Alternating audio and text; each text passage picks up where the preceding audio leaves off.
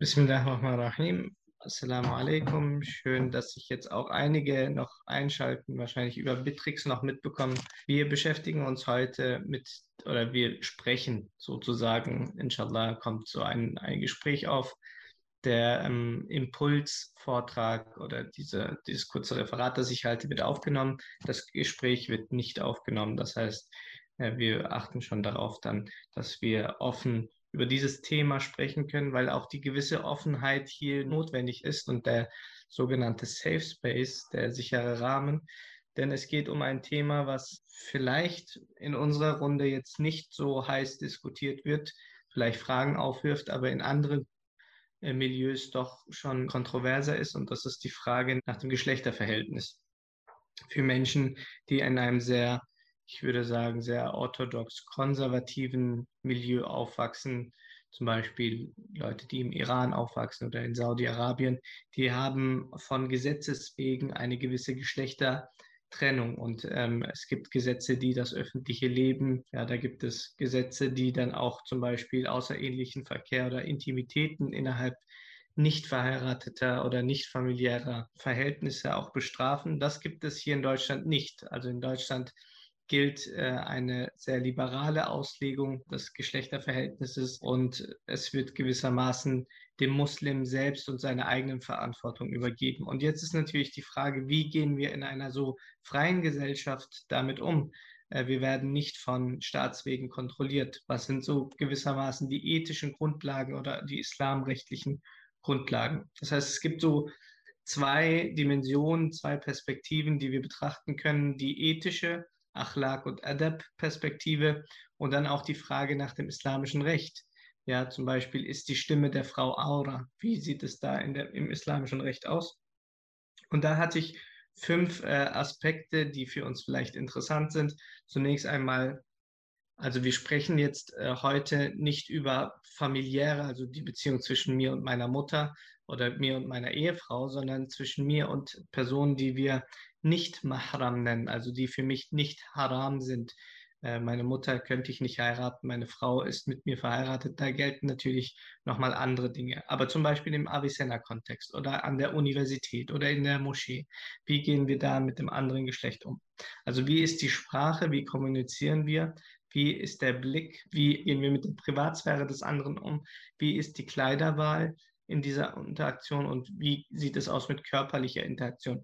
Wie viel äh, körperliche Berührung oder Körperlichkeit darf man mit einem Nicht-Mahram äh, zulassen. Und da gibt es grundsätzlich drei Positionen. Also ganz grundsätzlich gibt es diejenigen, die eine ganz klare radikale Geschlechtertrennung fordern, die davon ausgehen, dass die Frau eine Fitna ist, dass der Mann eine Fitna ist. Und Fitna heißt in diesem Sinne eine Prüfung, eine Verführung, die Quelle der Verführung. Und leider ist es so, dass diejenigen, die eine radikale Geschlechtertrennung im sozialen Leben fordern, dass es immer zu Ungunsten der Frau geht und zugunsten des Mannes.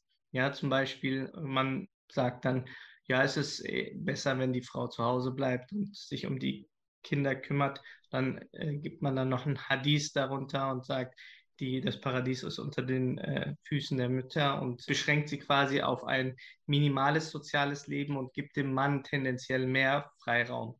Das sieht man im Iran oder in, in Saudi-Arabien. So der zweite Weg ist, das andere Extrem ist die komplette Auflösung des Geschlechterverhältnisses. Äh, Mann und Mann ist wie Mann und Frau und Frau und Frau ist wie Frau und Mann. Das heißt, man hat überhaupt gar keine Trennlinien, maximal dann im Schwimmbad. Die Umkleidekabinen sind getrennt und die Toiletten, die öffentlichen Toiletten. Aber darüber hinaus gibt es eigentlich keine Trennung mehr. Jeder ist frei, jeder kann sich in die Arme und in den Armen liegen und da gibt es gewissermaßen äh, keine wirkliche Trennlinie mehr.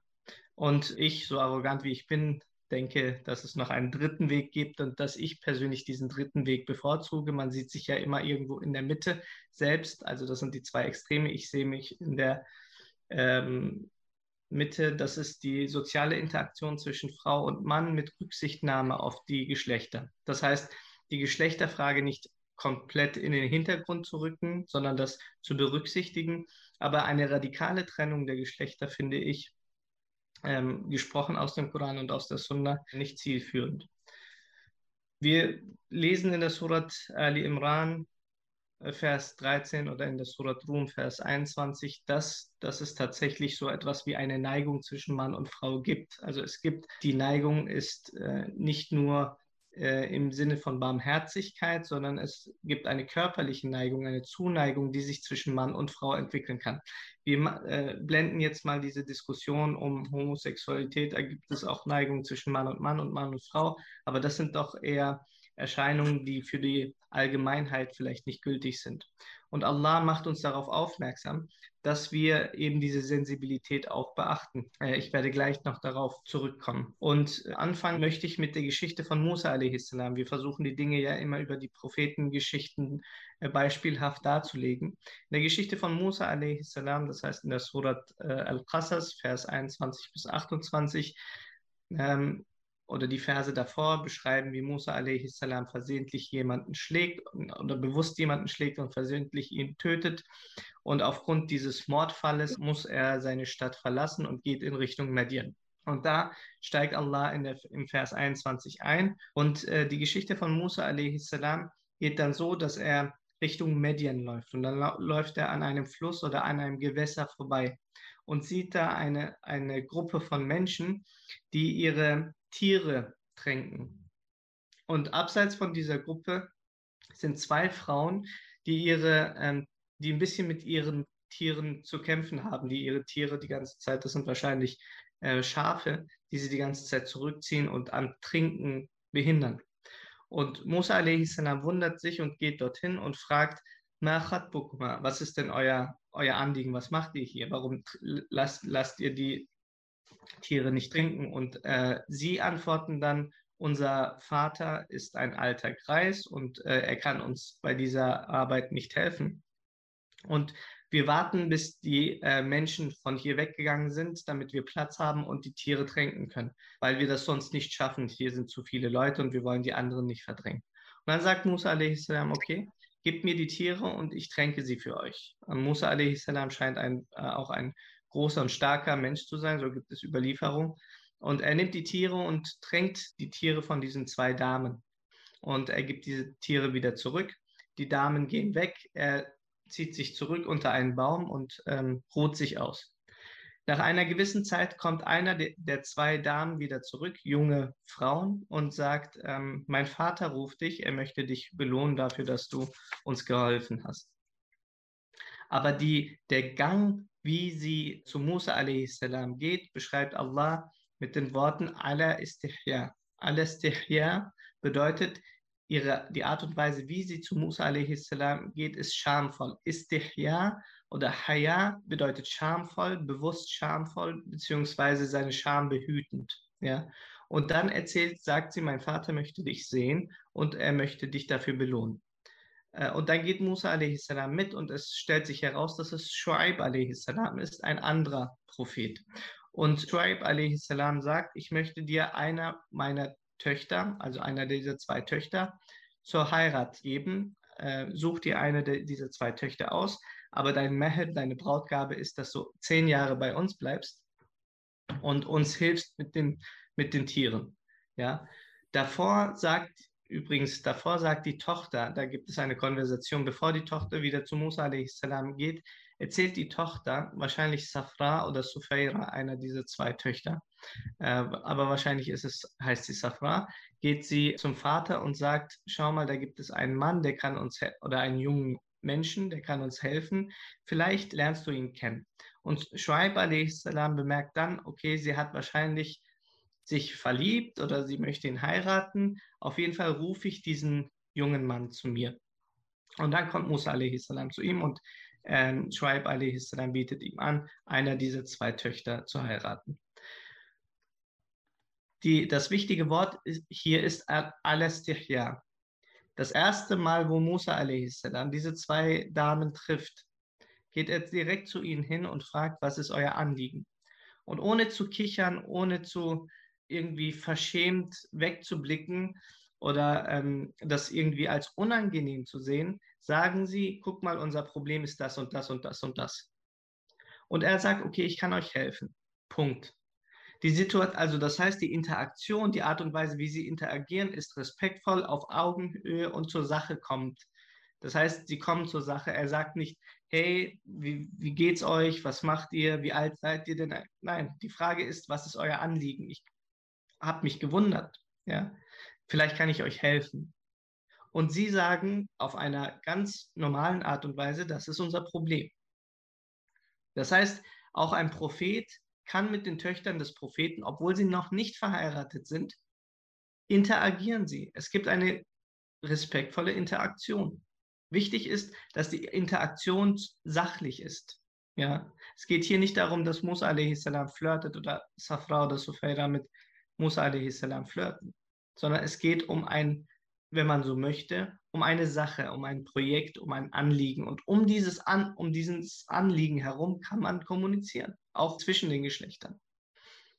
Als aber das Anliegen die Heirat wurde, nachdem Safra mit dem Papa gesprochen hat, ist der Gang zu Musa a.s. al-Istihya viel schamvoller und viel, äh, viel bedachter, weil hier jetzt die Intention ist, ich möchte ihn heiraten. Und sie bindet sofort ihren Vater ein. Das heißt, der Vater spricht mit Musa a.s. Auch hier gibt es kein Rumgeflirte, kein Rumgechitchatte und schüchternes, ähm, was machst du denn und wie alt bist du, sondern der Vater wird involviert und der Vater wickelt das gewissermaßen ab. Aber Safra sagt das dem Vater, er kommuniziert das dem Vater auf eine schöne Art und Weise, indem sie sagt, guck mal, dieser Mann kann uns eventuell auch helfen. Das heißt, im Kern im Kern ist unsere Beziehung zum anderen Geschlecht eben dieses Alestechja. Geht es um eine Sache, ein Anliegen, das sachlich ist, sprechen wir über diese Sache, ohne auszuschweifen, ohne unsachlich zu werden, ohne, ohne herumzukichern und, und sich irgendwie so zu verhalten wie meine drei, dreijährige Tochter, die teilweise noch nicht ganz weiß, wie sie mit anderen Menschen interagiert, sondern wir können auf diese Art und Weise interagieren. Geht es um eine andere Intention? Wenn ich jetzt in der Moscheegemeinde oder in Avicenna sich zwei Leute getroffen haben und die eine Person hegt die Absicht zu heiraten, dann sollte diese Person einer der zwei Elternteile irgendwie involvieren, dass eine dritte Person dabei ist und diese dritte Person kann dann als quasi als Mittler äh, diese Sache einfädeln.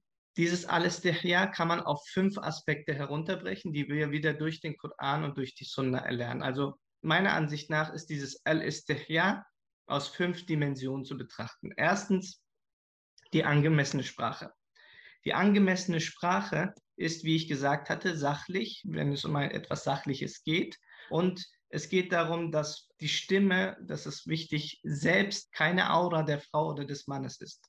Ja, da gibt es ja auch eine Diskussion, darf die Frau überhaupt in der Öffentlichkeit sprechen? Darf ein, ein Mann die Stimme der Frau hören? Da gibt es auch einen Konsens unter den Gelehrten, auch unter den Rechtsgelehrten, die sagen, natürlich darf die Frau in der Öffentlichkeit sprechen. Ihre Stimme ist nicht die Aura, weil sie zum Beispiel, sie, äh, wenn sie ein Zeugnis ablegt, zum Beispiel im Gericht als Zeuge fungiert oder im öffentlichen Leben ähm, Handel betreibt, spricht sie ja auch und daraus leiten die Gelehrten ab, dass die Stimme keine Aura ist. Es gibt zum Beispiel eine Begebenheit zur Zeit von Omar radiallahu an, als er eine Chutba nach dem Tode des Propheten, als er eine Chutba gehalten hat, wo er dann gesagt hat, äh, gibt den Frauen nicht zu viel Brautgabe, ja. Und dann ist eine Sahabia, eine Gefährtin des Propheten Mohammed aufgestanden und hat ihn während der Chutba unterbrochen und hat ihm Argumente geliefert, warum das, was er sagt, nicht richtig ist. Und er hat das dann eingesehen und hat gesagt, okay, du hast die besseren Argumente. Und da sieht man, dass auch die Frauen in der Öffentlichkeit, auch zur Zeit des Propheten und nach der Zeit des Propheten Mohammed sich auch in intellektuelle Diskurse mit eingemischt haben und nicht gesagt haben, ich bin jetzt in der Moschee, eigentlich darf man während der Chutba auch nicht reden und so weiter. Aber sie hat das so als so verletzend empfunden, dass sie die Notwendigkeit sah, um aufzustehen. Das heißt, die Stimme der Frau ist nicht haram und die Stimme des Mannes ist auch nicht haram. Aus diesem Aspekt aber trotzdem die Stimme so zu verwenden, dass man quasi die Menschen nicht verführt, wie auch immer das ist. Das ist dieser erste Istihya-Punkt. Die Stimme, also Sachlichkeit im Austausch, darüber hinaus äh, nicht irgendwie in Themen abschweifen, die mit dem eigentlichen Thema nichts zu tun haben und in einer normalen Art und Weise zu kommunizieren, die im Alltag auch so üblich ist. Das zweite ist das Senken der Blicke. Darauf geht der Koran in, in der Surat Nur ein, Vers 30 und 31, wo zuerst zu den Männern gesprochen wird, dass sie ihre Blicke senken sollen und dann zu den Frauen, dass sie auch ihre Blicke senken sollen. Nun ist dieses Senken der Blicke, hat was damit zu tun, dass man Personen eben nicht anstarrt. Ja, wenn man mit einem Gegenüber spricht und dieser Person das Gefühl gibt, ich äh, muster dich jetzt von deinem Äußeren, oder ich höre dir zwar zu, aber meine Augen sind quasi wo ganz anders. Also du sprichst zwar, ich höre dir nicht zu, aber stattdessen ähm, inspiziere ich dich mit meinen Augen. Das ist etwas, was das Gegenüber unangenehm macht, auch in der es ist grundsätzlich so, also auch wenn Männer mit Männern sprechen, dass, dass wenn der Blick nicht gesenkt wird, nicht im Sinne von, ich darf Frauen jetzt überhaupt nicht mehr anschauen, sondern ähm, ich sollte darauf achten, dass ich ihre äh, Privatsphäre nicht äh, überschreite. Also wenn ich das Gefühl habe, dass ich sie nicht in ihrer Privatsphäre überschreite, das ist dieser Punkt, den man achten soll. Ich gebe immer so dieses Beispiel, wenn du im Aufzug bist mit einer fremden Person, Beispiel ich mit einer fremden Frau oder auch mit einem fremden Mann. Und äh, wir sind im Aufzug und fahren diese paar Sekunden nach oben. Stell dir vor, ich würde diese Person diese paar Sekunden anstarren. Dann würde die Person wahrscheinlich sagen, hören Sie auf, mich anzustarren. Warum? Weil es ein unangenehmes Gefühl bei einem auslöst. Ja? Dieses Starren wirkt indiskret, es wirkt manchmal sogar bedrohlich, es wirkt eigenartig. Deswegen schauen wir weg. Wir ähm, im Aufzug schaut man überall hin, in jede Ecke, nur nicht zur anderen Person. Und das liegt daran, dass wir in einer Zivilisation, in diesem sozialen Umfeld gelernt haben, dass auch der Blick Privatsphäre ist. Ja? Dass wenn man eine Person anstarrt, sie in ihrer Privatsphäre auch äh, missachten kann. Und darum geht es. Ja? Und äh, ein Teil der Menschen zur Zeit des Propheten Mohammed sallam, hat eben das andere Geschlecht so angestaut, dass die Person, die angestarrt wurde, sich in ihrer Privatsphäre missachtet gefühlt hat. Und darauf sollte man achten, ja, auch mit dem Blick die Privatsphäre eben nicht äh, zu umgehen. Was zum dritten Punkt führt, ist die Privatsphäre im Allgemeinen. Allah sagt zum Beispiel im Koran, da gibt es auch äh, Verse dazu, dass wenn jemand an die Tür eines anderen kommt und anklopft oder fragt, ist jemand da, darf ich eintreten und es kommt keine Antwort, dann geht weg von dort. Ja? Zur Zeit des Propheten Mohammed war es so, dass viele keine Tür hatten, Holztür, sondern sie hatten ähm, so etwas wie eine Gardine an der Haupttür. Ja? Und ähm, man konnte relativ leicht reinstürmen. Und Allah bringt durch den Koran bei, dass bevor du in dieses Haus oder in diesen Raum eintrittst, erstmal fragst, darf ich eintreten, weil die Person da drin sich in einer unangemessenen oder unangenehmen Situation befinden könnte. Und das könnte dazu führen, dass eben man sich erwischt fühlt oder in seiner Privatsphäre nicht ernst genommen fühlt. Das heißt, in der Interaktion, jetzt übertragen auf die Interaktion mit dem anderen Geschlecht, geht es immer darum zu fragen, wäre das okay, wenn ich dich kurz anrufe? Wir haben hier ein Doktorandenkolloquium, das wir gemeinsam organisieren. Wäre das okay, wenn ich dich zu dieser Zeit anrufe? Ist das okay für dich? Und nicht einfach anzurufen und sagen und darauf hoffen, dass diese Person gerade kann, sondern dass darauf achten, dass diese Person ein Privatleben hat und immer nachzufragen, ist das okay für dich? Können wir das, können wir uns an diesem Tag in diesem Rahmen treffen? Ähm, könnte ich dich an diesem Tag äh, zu dieser Zeit anrufen. Und das zeigt eben den gegenseitigen Respekt und den Respekt eben auch in Bezug auf die Privatsphäre. Das mit der Privatsphäre ist übrigens in der Surat Nur, Vers 27 äh, und 28. Der vierte Aspekt des ist, der Herr ist die Kleiderwahl beziehungsweise die Aura. Und die Art und Weise, und das sagt zum Beispiel Imam al-Maturidi, da gibt es im, äh, im Koran in der Surat Ahzab, Vers 59, diesen Vers, wo den gläubigen Frauen eben angemahnt wird, ihr Haupt zu bedecken und ihre Brust.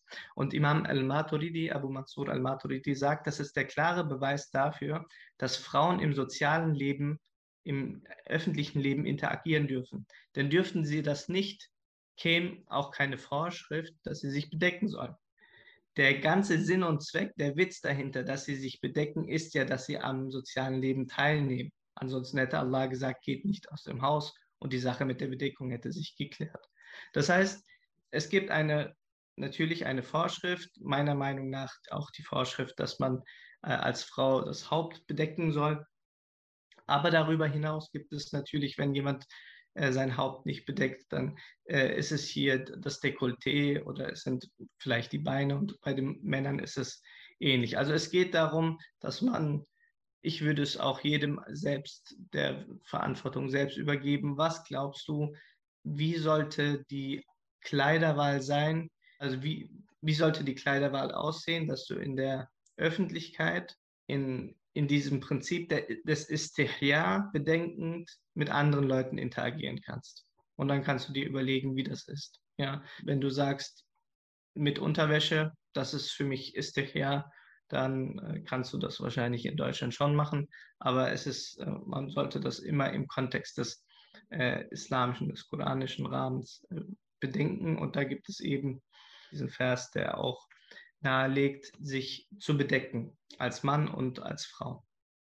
Darüber kann man auch nochmal sprechen, über diese Kopftuchangelegenheit. In jedem Fall gibt es die Bedeckung, in welchem Grad auch immer. Es gibt die Bedeckung.